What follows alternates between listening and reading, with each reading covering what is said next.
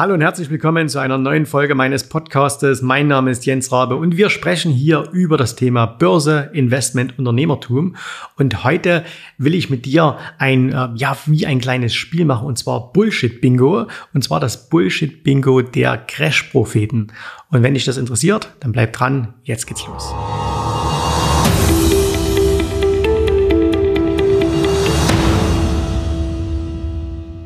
Du kennst sie ja, die Crash-Propheten, die natürlich jetzt in der Corona-Phase wieder ihren, ihre Hochzeit hatten, die wieder alle gesehen haben oder gesagt haben, ja, jetzt seht ihr es endlich, wir haben recht, jetzt geht die Welt unter. Es sind natürlich seit äh, dem äh, Corona-Crash ein paar ähm, Wochen, Monate vergangen und ähm, ja, was kleiner geglaubt hätte, die Märkte sind wieder angestiegen. Obwohl wir also immer noch mit dem Problem Corona kämpfen, es geht immer noch Reisebeschränkungen, es gibt immer noch Beschränkungen bei Veranstaltungen etc. Du kennst das alles selbst. Sehen wir, dass die Börsen schon wieder nach oben gegangen sind und zwar jetzt nicht nur einige wenige Technologieaktien, die waren natürlich die Leader, die sind vorweggegangen, sondern es waren auch andere Firmen, ähm, die eben jetzt kommen, also auch Firmen, wo man sagt, okay, bei denen kommen die Geschäfte wieder. Natürlich, es gibt immer noch ein paar, die liegen am Boden, die ganze Tourismusindustrie, Flugindustrie etc. Aber ein großes Großteil der Aktien hat sich ja schon ganz ähm, schnell wieder erholt. Und das ist sehr, sehr erstaunlich. Und das ist natürlich vor allem eine, äh, eine Ohrfeige in das Gesicht der Crash-Propheten, die, nachdem die Märkte ja im März 2020 um teilweise 50 Prozent eingebrochen sind, ja den Weltuntergang quasi herbeigeschworen haben, die also nicht gesagt haben, okay, Aktienmärkte sind 50 Prozent gefallen, jetzt müssen wir mal reingehen in die Märkte, ähm, jetzt haben wir ja recht, ne? hätten sich ja hinstellen können, hätten sagen können, okay, wir haben ja recht, alles ist toll, sondern sie haben gesagt, ähm, nein, jetzt muss noch eine Schippe oben kommen. Wir müssen jetzt äh, den schlimmsten Crash aller Zeiten haben. Ähm, also wir müssen jetzt 80 Prozent fallen, 90 Prozent, 100 Prozent. Das genannte Finanzsystem muss kollabieren. Alles geht den Bach runter und so weiter und so fort. Und viele dieser Crash-Propheten ähm, haben es natürlich auch schwer. Ne? Will man als, äh, als Crash-Prophet seine äh, Klientel bei Stange halten, dann muss man natürlich auch zeitliche Aussagen tätigen. Das heißt, dann muss man auch sagen, okay, dann und dann passiert's, dann geht es nach unten. Und ähm, das, das Geschäft der Crash-Propheten, das gibt es ja schon sehr, sehr lang, nicht nur an der Börse, sondern Weltuntergangsszenarien. Das ist ja etwas, was äh, schon lange gemacht wird. Ne? Da gibt es äh, Religionen, die sich dessen bedienen. Äh, Nostradamus im Mittelalter war einer, der das gemacht hat, wo man heute noch sagt, ja, der hat ja schon viele Dinge vorausgesagt, der hat wahrscheinlich auch schon Corona vorausgesagt. Und ähm, wer jetzt die, die Wahl im, im Herbst äh, in Amerika gewinnt, ne? all diese Dinge. Und äh, was mir jetzt aufgefallen ist, ich habe in den letzten Tagen einige Interviews ähm, gesehen und da ist wirklich so dieses, äh, ist mir diese Idee gekommen zu diesem Bullshit-Bingo. Denn man kann eigentlich schon im Vorfeld relativ leicht sagen, was werden die Jungs denn heute wieder äh, sagen, warum ihre Prognosen nicht aufgehen. Man muss sagen, und das, da tolle ich denen auch hohen Respekt, viele dieser Crash-Propheten sind hervorragende Denker. Das heißt, die machen sich schon, das sind ja keine, also da gibt's natürlich auch ein paar, aber äh, ein Großteil von denen, ähm, die das machen, das sind ja schon sehr, sehr schlaue Menschen. So. Allerdings sind sie natürlich sehr theoretisch in dem. Das heißt, sie rechnen nicht damit, dass die Welt sich anpasst, dass die Welt sich verändert, dass neue Dinge passieren. Aber sie sind hochintellektuell und das meine ich überhaupt nicht negativ, sondern äh, ganz im Gegenteil positiv. Aber wenn sie dann in so eine Situation kommen wie jetzt, dann fängt dieses, ich nenne es auch nochmal hier so Bullshit-Bingo an. Und zwar, was ist der erste Punkt, der immer wieder gesagt wird? Also, dann wird beispielsweise gesagt, na ja, Sie haben ja gesagt, im März, als äh, die Börsen eingebrochen sind, es muss noch viel, viel tiefer gehen. Und jetzt sind die Märkte aber wieder gestiegen. Und jetzt kommt der erste Punkt, den Sie dann immer anführen, dass Sie sagen, na ja, aber das wird ja nur noch von den Irren betrieben, ne, so sinngemäß. Also, das heißt, der jetzige Anstieg, der jetzt erfolgt ist, äh, der, der kommt nur noch deswegen zustande, weil eben quasi die dummen Anleger das hochkaufen. Da nimmt man jetzt aktuell die Robinhood Trader aus den USA, da nimmt man die Kleinanleger, da nimmt man diejenigen, die in passive ETFs investieren und die bezeichnet man dann einfach so als Dump Money, also das dumme Geld, wohingegen ja angeblich, wofür, da gibt es überhaupt keine Beweise dafür, das smarte Geld aus den Märkten herausgeht. Ja? Und da wird dann immer gesagt, ja, die Insider verkaufen ja, die Insider verkaufen ja. Insider verkaufen ständig. Weil wenn du, man muss sich das ja einfach mal überlegen, du bist CEO einer Aktiengesellschaft, du bist ein Manager da und du hast auf deinen Konten Millionen liegen. Du hast Optionen, die sind Millionen und Abermillionen wert. Da ist es vollkommen normal, dass du immer mal wieder was verkaufst, dass du immer mal wieder was rausziehst. Und wenn du natürlich steigende Börsen hast, dann ist es natürlich klar, dass dann auch die Verkäufe höher werden, äh, weil vielleicht der ein oder andere clevererweise im März äh, zugeschlagen hat, hat sich das, hat sich Aktien seines Unternehmens gekauft und wenn die eben jetzt äh, plötzlich 100% Mehrwert sind und er hat Millionen damit verdient, dann ist es doch völlig normal, dass die dann auch mal was verkaufen. Zeugt das dann aber davon, dass die Misstrauen in ihre Firmen haben? Überhaupt nicht, sondern es ist ganz normales Finanzgebaren, was alle machen, außer die, die sich das gar nicht vorstellen können, weil sie selber gar nicht im Aktienmarkt sind. Und klar, wenn du seit fünf Jahren oder seit zehn Jahren den Weltuntergang predigst, bist du natürlich auch nicht im Aktienmarkt. Das heißt also, das Erste, was diese Crash-Gurus jetzt machen, ist, die erklären alle, die jetzt dabei sind, die jetzt gekauft haben, quasi für dumm. Sie stellen sich auf ein höheres intellektuelles Level und sagen, na ja, wenn die Leute clever wären, dann würden sie doch sehen, was ich sehe und dann würden sie nicht kaufen. Jetzt frage ich dich doch aber mal ganz ehrlich, spielt es eine Rolle, ob du intellektuell schlau oder in deren Augen eher dumm bist, wenn wir unterm Strich als dummer Mensch mehr Geld verdienen als die als schlaue. Um was geht's denn an der Börse? Geht es dir, wenn du an der Börse bist, darum, dass du Recht hast, dass du also eine Prognose abgibst und sagst, oh, ich habe jetzt hier eine Prognose abgegeben und ähm, seht mal her, ich bin der Allerschlauste, ich habe recht. Oder geht es dir darum, dass du sagst, ich möchte an der Börse Geld verdienen? Und wenn du eben siehst, dass wir beispielsweise, was ja keiner wissen kann, wir wären in einer Blase aktuell. Wir wären jetzt hier, September 2020, wir wären in einer Blase.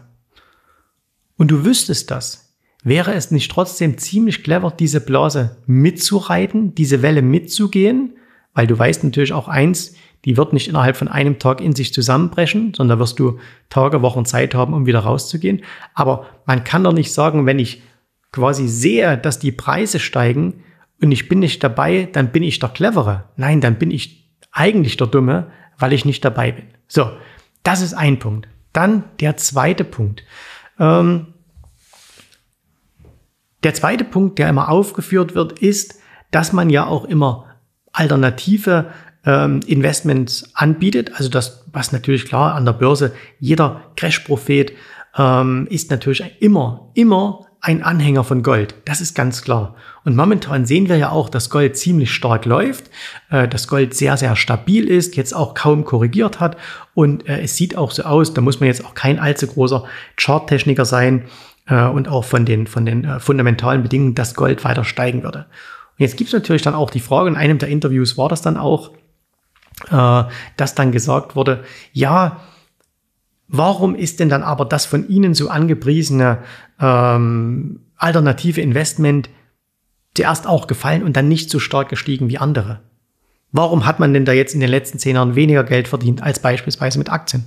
Und dann kommt immer dieses, diese, diese, ähm, dieses Argument hier, Bullshit-Bingo Part 2, ähm, naja, das liegt ja quasi an den Mächtigen und Reichen dieser Welt, die das Ganze nicht wollen. Und das ist ein ziemlich cleverer Schachzug, ähm, weil damit holt man sie quasi alle ins Boot. Da wird nämlich immer gesagt, ja, es gibt da draußen diese Mächtigen, diese, äh, diese Zentralbanken, die Banker, die Manager, die Regierungen und so weiter und so fort, ähm, die jetzt kaufen äh, oder die, die, die jetzt das Ganze verhindern, dass das steigt, weil man will das nicht. Ne? Gäbe es die nicht, dann wären die Preise ja schon ganz woanders. So, jetzt muss ich eins dazu sagen. Ich bin langfristig betrachtet kein allzu großer Fan von Gold, aber in der aktuellen Situation macht es durchaus Sinn, Gold zu haben. Warum? Weil die fundamentalen Bedingungen einfach dafür sprechen, nämlich wir haben tendenziell negative Realzinsen. Negative Realzinsen, das bedeutet ganz einfach, die Zinssätze weltweit sind niedrig und trotz einer nur sehr geringen Inflation ist es so, dass jeder, der sein Geld ähm, aufs Sparbuch legt, Bargeld hat, äh, dass der Real Kaufkraft verliert. So, und das nennt man negative Realzinsen. Und negative Realzinsen waren in der Vergangenheit immer eine sehr, sehr gute Basis für steigende Edelmetallpreise. Das heißt, es spricht überhaupt nichts dagegen, in der aktuellen Phase in Edelmetalle zu investieren. Aber dieser Punkt jetzt, wenn ich sage, es gäbe diese Mächtigen der Welt, also ich halte das immer so für eine, für eine plumpe Ausrede, es gäbe die Mächtigen dieser Welt und diese würden verhindern, dass dieses, äh, dass das nach oben kommt, dann müsste ich mich doch auch wieder fragen, wenn ich das doch weiß, bringt es mir denn dann etwas, dagegen zu handeln? Und das Argument ist ja immer, die können das nicht auf Dauer durchhalten. Na, die können das nicht auf Dauer durchhalten. Und das ist etwas, das höre ich seit über 20 Jahren. Ich bin seit 1996 an der Börse. Das werden nächstes Jahr 25 Jahre. Und in dieser ganzen Zeit habe ich immer und immer wieder das Gleiche gehört. Die Mächtigen dieser Welt wollen, dass bestimmte Dinge nicht passieren und deswegen passieren sie nicht, aber die können das nicht mehr lange durchhalten, bald ist es weg. Hätte ich auf das gehört, was diese Crash-Propheten schon vor 10, 15, 20 Jahren gesagt haben und hätte mein ganzes Gold, nicht mein ganzes Geld, mein ganzes, nicht mein ganzes Gold, sondern mein ganzes Geld in Gold gepackt, dann hätte ich jetzt auch einen Wertzuwachs. Ich wäre aber nicht finanziell frei geworden, was ich mit Hilfe von Aktien geschafft habe. So. Und das ist halt etwas, auch hier wieder, möchte ich Recht haben oder möchte ich Geld verdienen? Also selbst wenn es so wäre, dass es diese Mächtigen gibt und die genau diesen Plan haben, dann wäre es doch vermessen zu sagen, ich, wir Kleinanleger, wir machen jetzt etwas, weil wir sagen, die Großen, die Mächtigen dieser Welt halten das nicht mehr lange durch. Ne? Völlig verrückt. Äh, das, ist, das ist im Grunde sogar extrem hochnäsig, arrogant, so etwas zu behaupten, weil das wäre in etwa so, wie wenn ich mit dem Kopf permanent gegen einen Stahlpfosten laufe und sage, ja, der Stahlpfosten will nicht, dass ich ihn kaputt mache, aber lange kann er es nicht mehr durchhalten. Das heißt, ich renne immer und immer wieder mit meinem Kopf gegen den Stahlpfosten. So, dann habe ich immer wieder ein Argument, aber ich komme halt nicht voran. Das heißt, auch das bringt nichts. So, und dann ist jetzt noch der dritte Punkt und ähm, der ähm, passt auch nochmal kurz zu den Edelmetallen. Nochmal, ich muss dazu sagen, ich bin momentan ähm, auch ähm, engagiert in Edelmetallen. Das heißt, wir halten sowohl Goldminen als auch Gold selbst. Ist jetzt keine Aufforderung zum Kauf.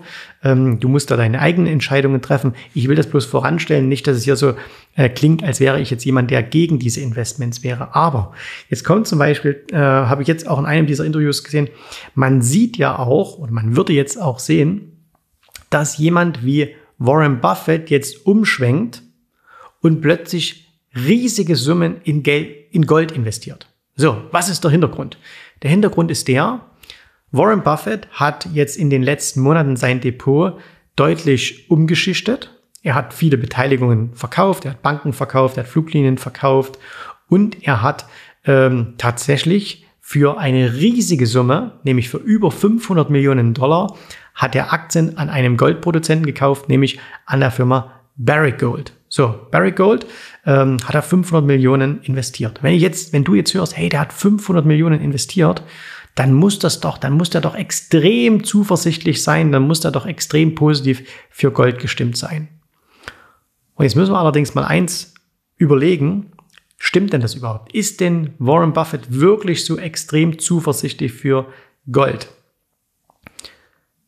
Wir können uns zwei Punkte anschauen. Zum einen, was hält denn seine Beteiligungsgesellschaft überhaupt an Cash? Und das sind zurzeit circa 130 Milliarden Dollar. 130 Milliarden Dollar. In diesem Licht erscheint 500 Millionen, obwohl die Zahl selbst als absolute Zahl unglaublich viel Geld darstellt, aber im Verhältnis zu dem, was er an Bargeld hält, ist es sehr, sehr gering. Wenn wir uns betrachten, die Marktkapitalisierung von Berkshire Hathaway, die liegt ungefähr so bei 600 Milliarden Dollar. So. Und jetzt vergleichen wir mal 500 Millionen versus 600 Milliarden. Und auf was kommen wir? Nicht mal 0,1 Prozent. Das heißt, er hat wirklich, ne, also überlegen, 600 Milliarden, 6 Milliarden wären 1 Prozent, äh, 600 Millionen ähm, wären 0,1 Prozent. Das ist weniger als, ein, als, weniger als 0,1 Prozent, was er da investiert hat vom, von der Marktkapitalisierung her. So, das heißt also, er hat natürlich hier ein Investment getätigt. Er hat eine sehr, sehr große Summe hineingetan, aber im Verhältnis zu dem, was er könnte, hat er so gut wie nichts gemacht. Es ist für ihn, zitiere ich jetzt mal einen alten Deutschbanker, Peanuts, was er da getan hat. Und warum ist das auch wieder dieses Bullshit-Bingo? Warum? Ich kann mich entsinnen, im Jahr, äh, so in den Jahren 2007, 2008, ähm, 9, äh, da hatten wir so einen ersten Anstieg der Edelmetalle. Das hat damals dazu geführt, dass Gold auf das damalige Allzeithoch bei 1900 gegangen ist und das Silber bis in den Bereich ungefähr 50 Dollar pro Unze gegangen ist. Und ich kann mich gut entsinnen, dass damals durch die Presse ging äh, und gerade auch in diesen, diesen, diesen ähm, Medien, die sich eben mit diesen Themen sehr beschäftigen, also mit Crash und Untergang und so weiter, das gibt's ja alles schon, wie gesagt, äh, in, in jeder Form seit Jahrzehnten, ähm, wurde auch gesagt, Bill Gates hat in eine Silbermine investiert. Und aus dem Grund wird, und ich weiß es noch wie heute, wird Silber demnächst auf 5000 Euro pro Unze gehen. Okay. Und damals war es genau dasselbe Spiel. Hat das gestimmt? Jawohl, Bill Gates hat einen Teil seines Geldes in so eine Silbermine investiert. Es war von der absoluten Zahl betrachtet her eine sehr, sehr große Summe. Im Verhältnis zu seinem Vermögen, was er hat, waren es auch hier wieder Peanuts. Ne? Und das ist also auch wieder so was, man holt sich jetzt hier prominente, scheinbar prominente Unterstützung und sagt, seht ihr, die vertrauen jetzt auch unseren Voraussagen. Die schlauesten Menschen dieser Welt sind jetzt auch zu diesem Ergebnis gekommen und tun das und stellt dann eine absolute Zahl in den Raum. Aber diese absolute Zahl ist natürlich für die meisten Menschen so unglaublich groß, so unvorstellbar, dass sie sagen, boah, wenn der so viel investiert, dann muss das ja stimmen. Also schiebe ich da jetzt auch meine 5.000 oder 10.000 Euro rein, die ich habe. Aber tatsächlich ist es so, wenn wir genauso handeln würden wie ein Warren Buffett, dann müssten wir sagen, okay, ich habe jetzt 100.000 Euro und dann investiere ich doch jetzt mal, ähm, was müssen wir jetzt machen? 100.000, 1.000 wären 1%, 100 wären 0,1 Prozent. Ich investiere jetzt mal 80 Euro in Gold. Würde das Sinn machen? Also würde dann noch jemand sagen, hey, guck mal, der hat 80, der hat 100.000, ne? So, und der hat jetzt 80 Euro investiert. Nein, ja, genau äh, hat jetzt 80 Euro, ich musste noch mal ganz kurz jetzt im Kopf nachrechnen, der hat jetzt 80 Euro oder 90 oder 100 oder selbst 1000 investiert in Gold, das ist jetzt der totale Goldbulle, der sieht jetzt Gold explodieren. Nein, es ist eine ganz, ganz kleine Mini-Position, ne, die kaum der Rede wert ist. So. Und anhand dieser drei Punkte, und das kannst du immer wieder bei diesen ganzen äh, Interviews, bei diesen ganzen Rechtfertigungen, kannst du das immer wieder sehen. Ähm, es ist Bullshit-Bingo. Es werden immer die gleichen Argumente herausgeholt. Die Leute, die an der Aktienmarktrallye partizipieren, sind alle dumm. Die Mächtigen dieser Welt wollen, dass wir alle arm bleiben, dass bestimmte Dinge nicht passieren, aber lange können sie es nicht mehr durchhalten. Und der dritte Punkt, es gibt ja auch jetzt diese prominenten ähm, Investoren, die machen genau das, was wir jetzt auch machen. Und jetzt musst du einfach für dich entscheiden, ob du deine Investments, ob du deine finanzielle Zukunft auf solchen Gedankengängen aufbaust, auf solche Aussagen von Menschen, denen es lieb wäre, dass die Welt untergeht.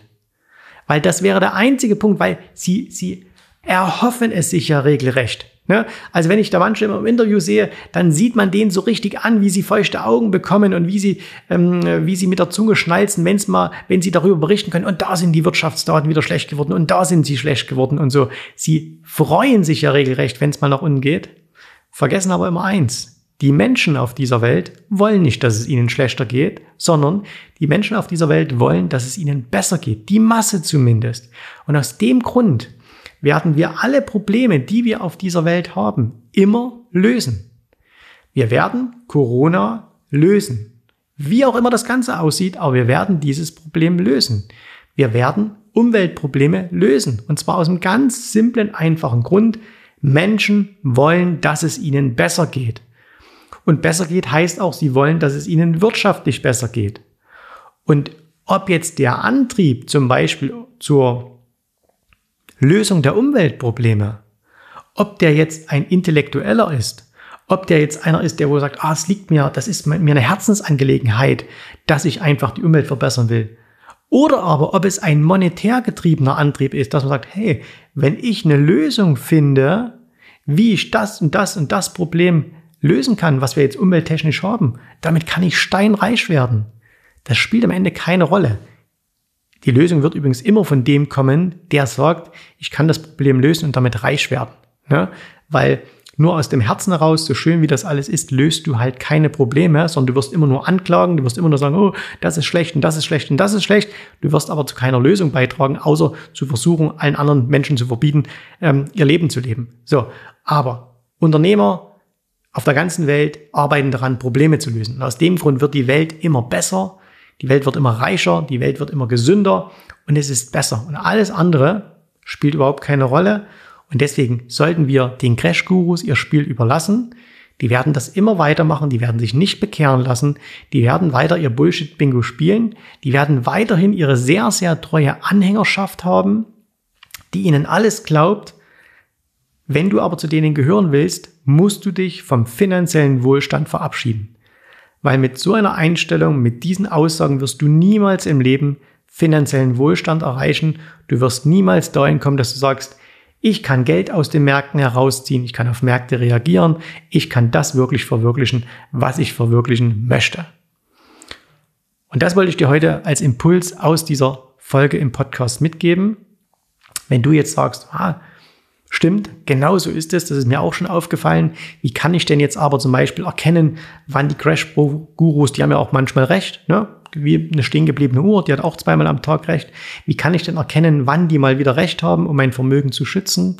Dann melde dich einfach bei uns, geh einfach auf die Webseite www.jensrabe.de-termin, trag dich da ein für ein kostenloses Erstberatungsgespräch und wir schauen mal, ob wir dir helfen können, dass du auch in ein anderes Mindset hineinkommst, dass du in andere Gedankengänge kommst, dass du dich nicht mehr von diesen Untergangspropheten so beeinflussen lässt. Und wenn das dein Ziel ist, dann melde dich einfach. Ich sage danke, dass du heute hier bei mir zu Gast warst bei dieser Podcast-Folge, dass du zugehört hast.